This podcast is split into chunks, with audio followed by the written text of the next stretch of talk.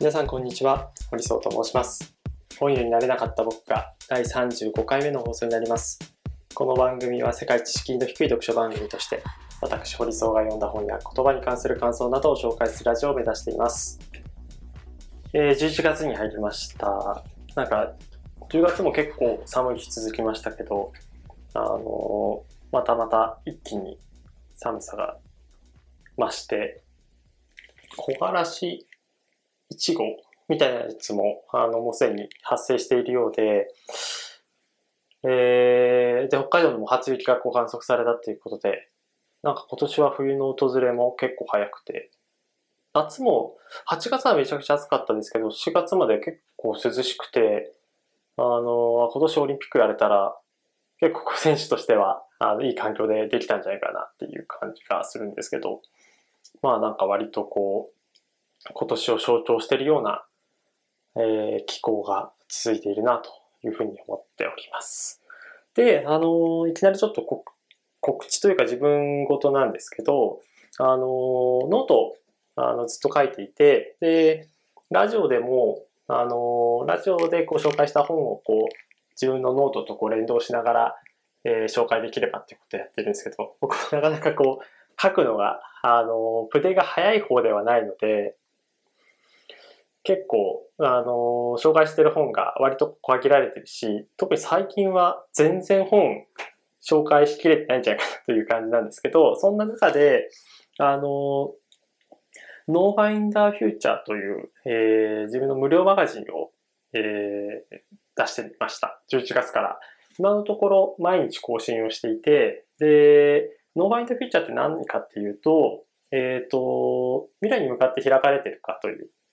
平野啓一郎さんの日食の回で未来にふに開かれてるかというこう姿勢、思想姿勢が、こう、作者のそういう思想姿勢が、あの、あるのはすごく大事で、で、そういうものが、その作者がこう想像している世界の中で想像しているその時代、時代背景はあるけれども、どこまでこう先のことをこう想像しているか。で、その想像してたものが、まあちょっと、うーん、まあ時代を経て、やっぱりこう、そこわなくなるという部分はあるんですが、あの、平野さん自身は、やっぱりどうしてもそこからこう、作品がこう古びてしまうということを話していたときに、なん結構やっぱり時代のせいというか、まああの、当時はこういうような価値観でやってたんだよとか、あの、ちょっとしたこう悪口というか、えーちょっとしたこう偏見みたいなものが、あの、スタンダードだったんだよっていうことって、結構その平野さんの話を聞いたときに、割と、まあ言い訳なんじゃないかなっていうふうに結構思ったところがあって、で、その時に、あなんか自分はじゃあどうしたらいいのかなってことをちょっと考えたんですよね。なんか、自分がこう、未来に向けて開かれている生き方をしているのかどうかっていうことを割とこう、今年はすごく見直した年で、で、あのー10月に実は第二子の息子も生まれて、あの二人の親として、えー、これからこう生活していくっていう中で、なんかその、二人がこう将来成長していくときに、ちゃんとなんか誇れるような父親であるか、まあ父親以前人間であるかっていうことを結構か、割とこう真面目に考えて、で、なんかこう自分のこととか、あるいはそういう自分を取り巻く環境、社会のことを見渡したときに、結構こう悲観的な、まあ僕がそんなにめちゃくちゃ根やかな人間ではないので、いろんなこう世の中のことが割とこう悲観的なシナリオが、あに基づいてる。まあ今コロナだからかもしれないんですけど、あの世代間、あるいはこう人種間というか国ごとであったりとか、そういうこう断絶が起こっていたりとか、あの働くということに対して、えー日々疲弊をしてしまって、こうメンタルヘルスに対するこう問題があったりとか、で、一方で、あの世の中を見渡すと環境問題みたいなことが深刻で、2050年までに、あの海の中では魚の数よりもプラスチックゴミの方が多くなってしまっているみたいな、そういうデータもあったりとか、あなんか人間そのものがいなくなった方が人間以外の生態系にとってはいいことなんじゃないかみたいな、なんかそういうことまで考えたりすると、結構こういろいろこう、うん、考えさせられることが多かったんです。その中で、なんかそういう、う健全な、あのー、課題意識みたいなのはすごく大事なんですけど、一方で、このノーファインダーフューチャーというマガジンをこうやっり始めたきっかけでもあるんですけど、すごく面白い取り組みやってることとか、面白いこう概念を提案している人たちってたくさんいるなって思ったんですよね。まあもちろん、まあ、たくさんいるっていうのは、思っていたよりもという意味合いですけど、で、そういうものをなんかやっぱ見つけていくって、そこになんかヒントを得ながら、なんか自分ができることを模索していったりだとか、あるいはこうフォローしたりとか、なんかクラウドファンディングとかやってたらそこに対してこう支援したりだとかっていうことをなんかやっていきたいなっていうふうに思ったんですね。で、なんかあの、ちょっと突如という感じですけど、ノーファインダーフューチャー、あの、ちょうど11月1日からあの更新し始めたんですけど、あの、そういうものをなんかできる限りなんか毎日こう見つけていって、で、それをこう、本当簡単なメモみたいな、自分のメモにも兼ねてなんですけど、こう発信していくことで、あ、なんかこのノーファインダーフューチャーという僕が書いてるマガジンをこうフォローしていただければ、あのー、こう未来に開かれている、そういう姿勢とか思想を持っている記事、プロダクト、サービスなんかが、あの、終えるんじゃないかっていうようななんか状態を作りたいなっていうふうに思いました。で、なるべく、特に11月は、あのー、ほぼ日、できればこう毎日書き続けていきたいなとは思ってるんですけど、あの、そういう未来に向かって開かれているもの、それをこう応援するという意味も、こういろいろこう紹介していきたいなというふうに思っております。はい、ということで、えっ、ー、と、ぜひぜひノートの方を見ていただいて、えっ、ー、と、まあ、通常の僕のアカウントもフォローしていただけるとすごく嬉しいですけど、ノーファインダーフューチャーというマガジンも、あの、サブスクリプション、購読をしていただけ、無料なので購読いただけると嬉しいなと思っております。で、今日は、あの、ご紹介する本は、あの、実は、これまでこうずっと、あの、一応こうスケジュール立てて、えー、紹介していこうというふうに決めていた本ではなくて、急遽ですね、この一週間ぐらいで、あの、すごく、あ、このめちゃくちゃいいなって思ったのが、読書ザールさんの独学大全という本です。で、これあの、SNS でも、あの、じわじわとこう広がっているとか話題になっていて、あの、帯に書いてますけど、読むのが遅い、時間がない、続かない、頭が悪い、お金がない、やる気が出ない。で、何をどう学べばいいか迷った時の羅針盤。自分を変えたいすべての人へ、えー、絶対に学ぶことを諦めたくない人のための55の技法、独学大全ということでこうまとめられている本です。で、えっ、ー、と、この本がですね、本当に読み応えがめちゃくちゃあるし、すごくすぐに使えることであったりだとか、ドクチョザルさん自身が、あのこういうふうに知識をあの得て、で、えー、知識をこう編纂して知恵であったりだとかっていうところに変換されていったんじゃないかっていうのが、めちゃくちゃこう説得力を、え持ってこう感じたものになります。で、僕はなんかこの本、あの、すごくいい本なので、読んでほしいっていうのはあるんですけど、あの、読書ザルさんってずっとブログをやっていて、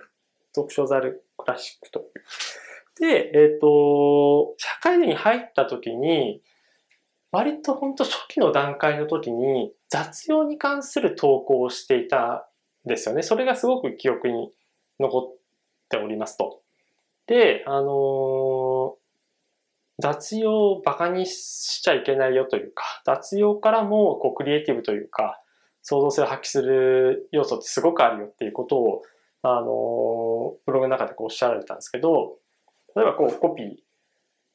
コピーをこう、あの、10取取っていってくれっていうふうに言われたときに、じゃあどういうふうなコピーが求められているのか。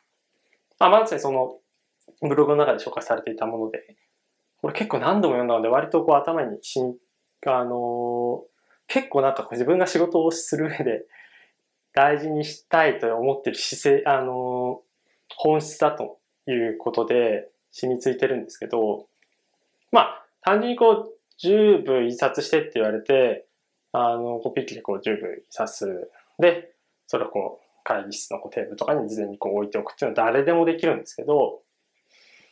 あのしっかりと角を合わせて、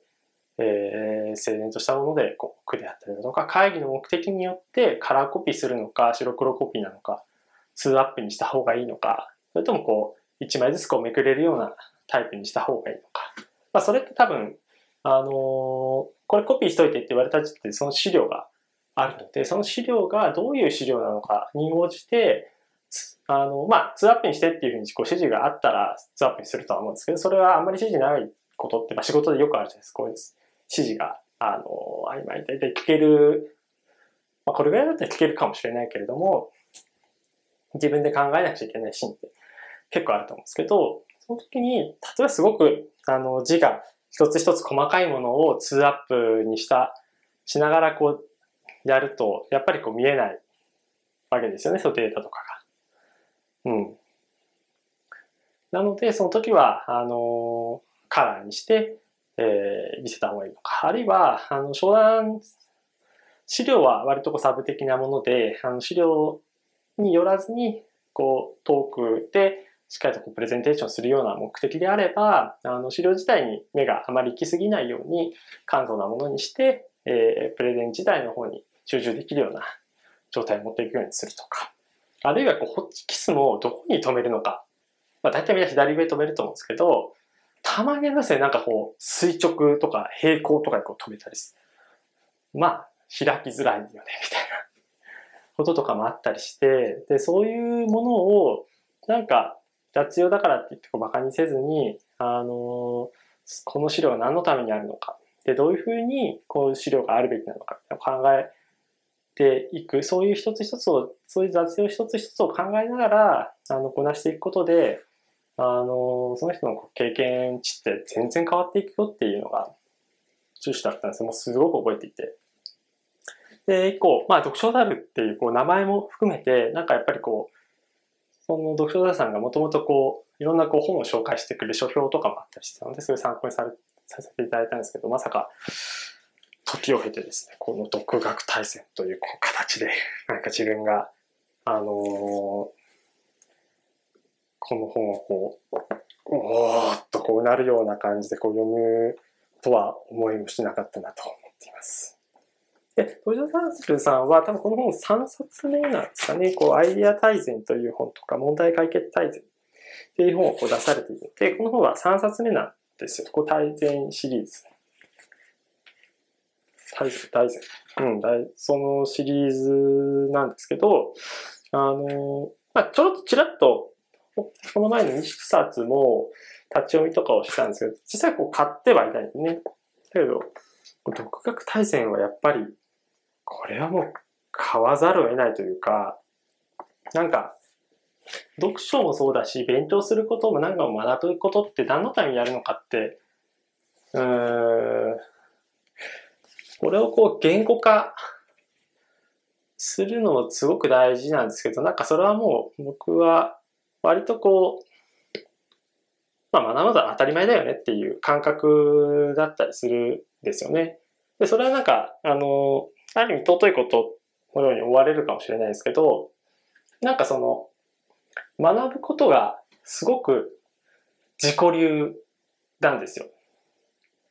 なので、読書とか、うん、例えばこう走ったりすること、なんかこう、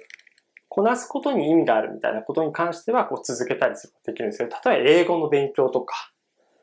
あ僕は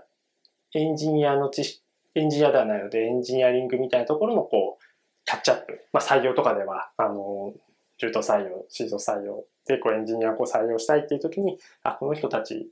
をこう、ちゃんと同じ言語を使ってこう喋らなくちゃいけない。っていうことで、まあ、エンジニアのこう、知識とかをちゃんと入れなくちゃいけない。っていう時に、